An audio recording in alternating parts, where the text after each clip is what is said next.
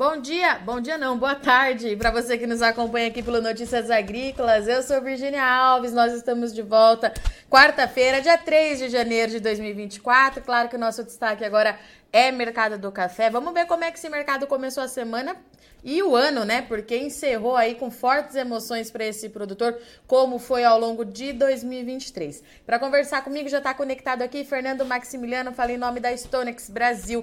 Seja bem-vindo, meu amigo. Feliz ano novo. Boa tarde, Virgínia. Feliz ano novo para você, feliz ano novo para todos. Fernando, vamos lá. Eu quero muito saber o que deve acontecer aí nas próximas semanas para o mercado do café. É, mas primeiro eu queria que você fizesse para a gente um balanço do que foi o último ano, porque afinal de contas, o último pregão, aos 45 minutos ali do segundo tempo, o bicho pegou para o café, né? Olha, é, de fato, né? O mercado ele está um mercado bastante volátil. Acho que isso não é uma característica do último pregão, né, Virginia? Na realidade, esse é um cenário que a gente tem visto quase que o ano todo, né? Volatilidade altíssima, claro, isso torna né, muito difícil né, lidar com esse mercado de café.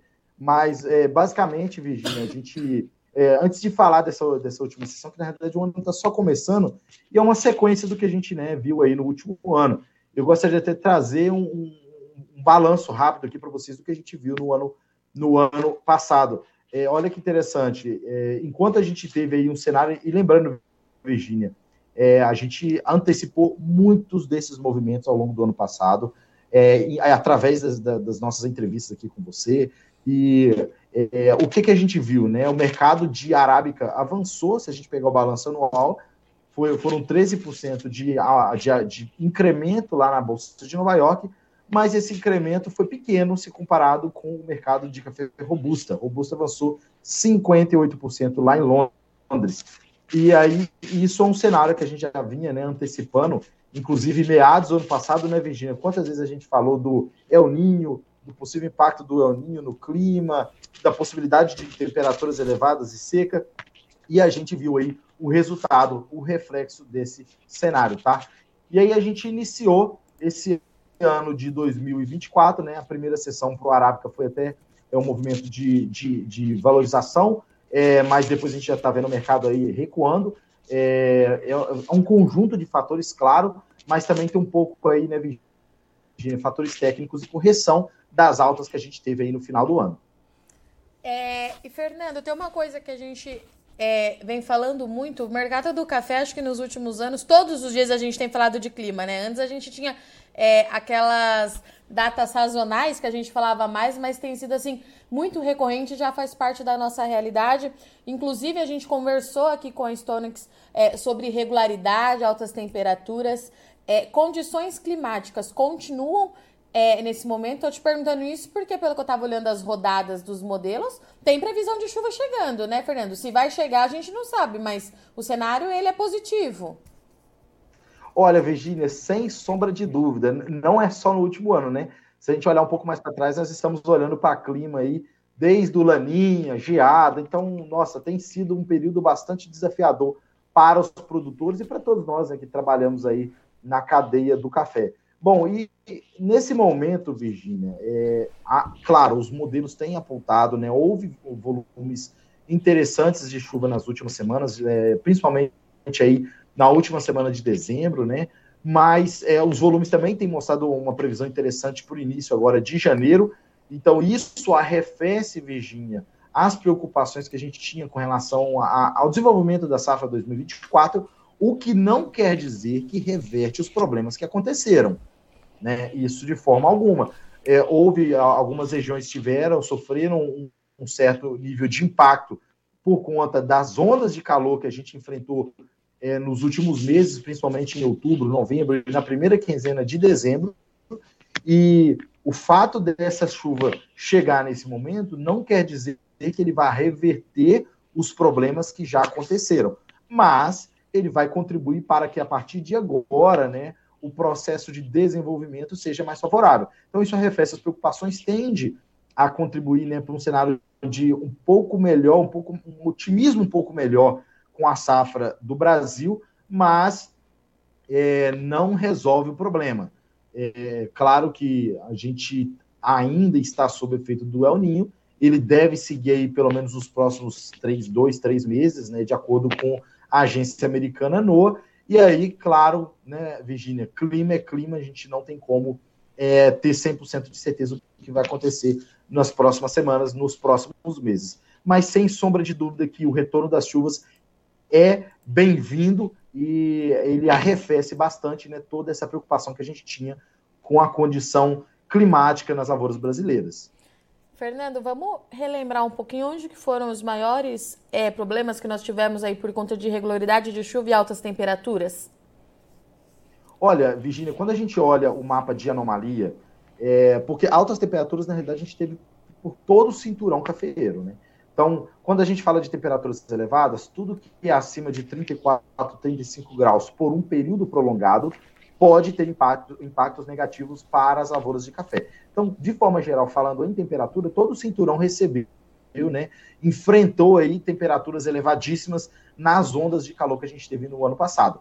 Mas falando em acumulados de chuva, quando a gente olha o mapa de anomalia, o que, que é isso? É o comparativo do que choveu naquele período com relação à média histórica dos últimos 20 anos. Então, se a gente olha esse mapa de anomalia dos últimos 60 dias, as regiões que mais tiveram aí, né, sofreram com volumes abaixo da média, foram as regiões do Cerrado Mineiro, uma porção da região sul de Minas Gerais, uma porção da região da Alta Mogiana também teve volumes de chuva abaixo da média, e também a região do norte do Espírito Santo e sul da Bahia, que são regiões produtoras de café robusta e também extremamente importantes aí para a produção nacional de café. Então, essas foram as regiões que mais sofreram com esses volumes de chuva abaixo da média, Virginia. É, Fernando, em termos de fundamentos, nós temos é, alguma mudança ou continua tudo igual no mercado do café? Como sempre, né? Sempre aquele alerta, né, Virginia? O mercado de café é volátil, tem muita incerteza e essa incerteza permanece. Mas, é, quando a gente fala de fundamentos, primeiro olhando para o balanço de oferta e demanda. Um dos grandes fatores que contribuiu para a valorização dos preços até no finalzinho do ano passado foi a divulgação do relatório do USDA, ainda sobre o ano 2023, tá? Só para a gente lembrar, é, eles divulgaram uma atualização do balanço de oferta e demanda para o ano 2023 e 2024, então não, é, não, não são estimativas para o novo ano, mas eles é, corrigiram a perspectiva deles de um excedente de 4,1 milhões de sacas para um excedente de 1,9 milhões de sacas. Então, houve esse corte nessa perspectiva do balanço de oferta e demanda, o que é positivo, tá?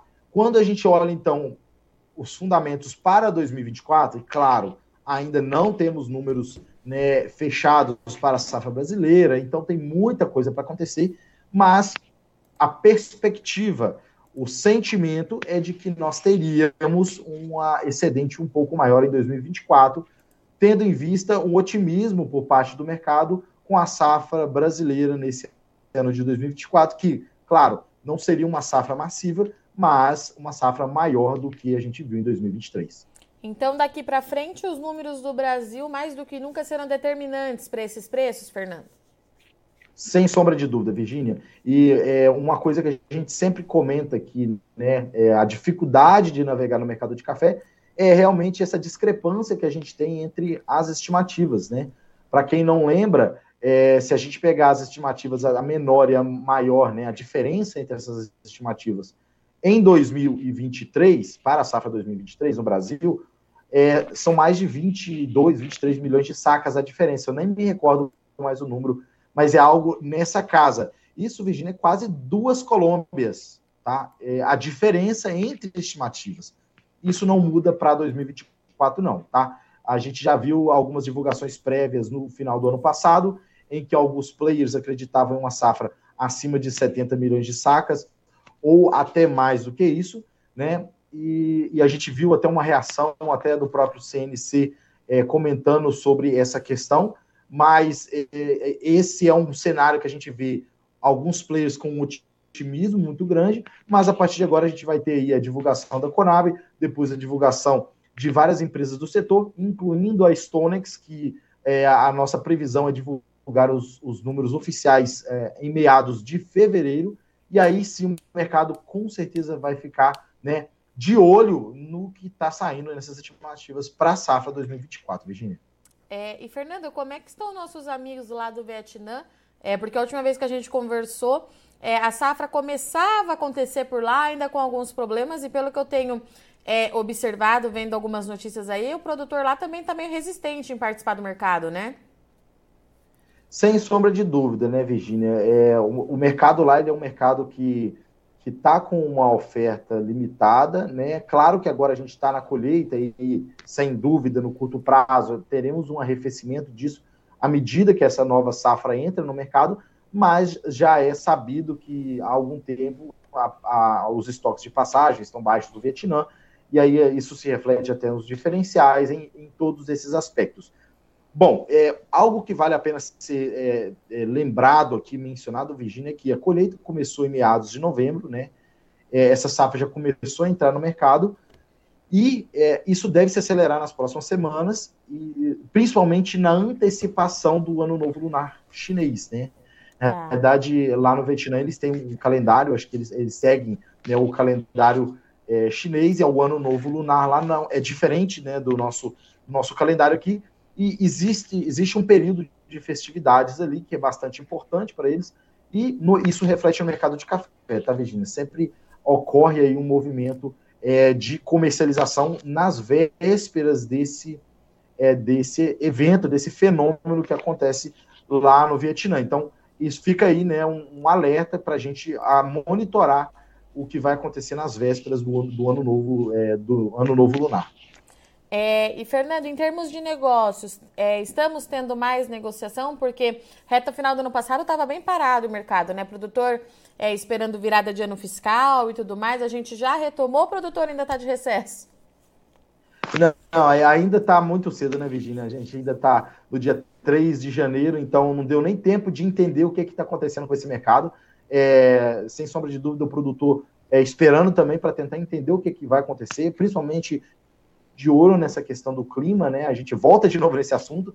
Então, todo mundo é, tentando antecipar, entender o que, que vai acontecer, mas ainda está muito cedo, o mercado segue sem grandes mudanças. Muito bom, meu amigo. Obrigada mais uma vez por iniciar esse ano de 2024 aqui junto com o nosso time. Desejo para você e para todo o time aí da Stonix que a gente tenha um ano de muita parceria, muita notícia boa e a gente se fala. Obrigada, viu? E eu que agradeço pelo convite, eu sigo à disposição. É um prazer estar aqui com vocês, começando o ano. E concordo com você, Virginia. É, esperamos ter aí notícias boas ao longo desse próximo ano. Portanto, então, estivemos aqui com Fernando Maximiliano, analista da Stonex Brasil, que trouxe para a gente como é que está sendo esse início de ano para o mercado do café. É, mercado com bastante volatilidade, isso permanece. A gente tem aí previsão de chuva nas principais regiões produtoras do Brasil nas próximas semanas, o que traz certo alívio, principalmente naquelas regiões que mais sentiram a irregularidade da estação chuvosa é, desse ano, mas o El Niño ele continua no radar e vai manter essa volatilidade do mercado bem acentuada. A gente tem o ano novo é, lunar, que vai mexer ali com as negociações do Vietnã. A gente precisa ficar muito de olho no Vietnã, porque o Brasil tá, tem tomado um espaço ali do café Conilon bem interessante, então a gente precisa continuar acompanhando. Em termos de negócio, o ritmo ainda é lento, tá todo mundo ainda pegando aí é, engrenando no ano de 2024, o produtor aguardando para saber o que vai ser, até porque tem muita dúvida ainda nesse mercado do café. E a partir de agora, os números de safra do Brasil é que vão ditar o ritmo desse jogo. O Conab deve divulgar em breve aí é, a sua previsão e as consultorias particulares, assim como a Stonex divulga em fevereiro também. Tá certo? Eu sou Virginia Alves, agradeço muito o Sol de Companhia. Não sai daí que já já tem o Fecha da Soja aqui para você na bancada.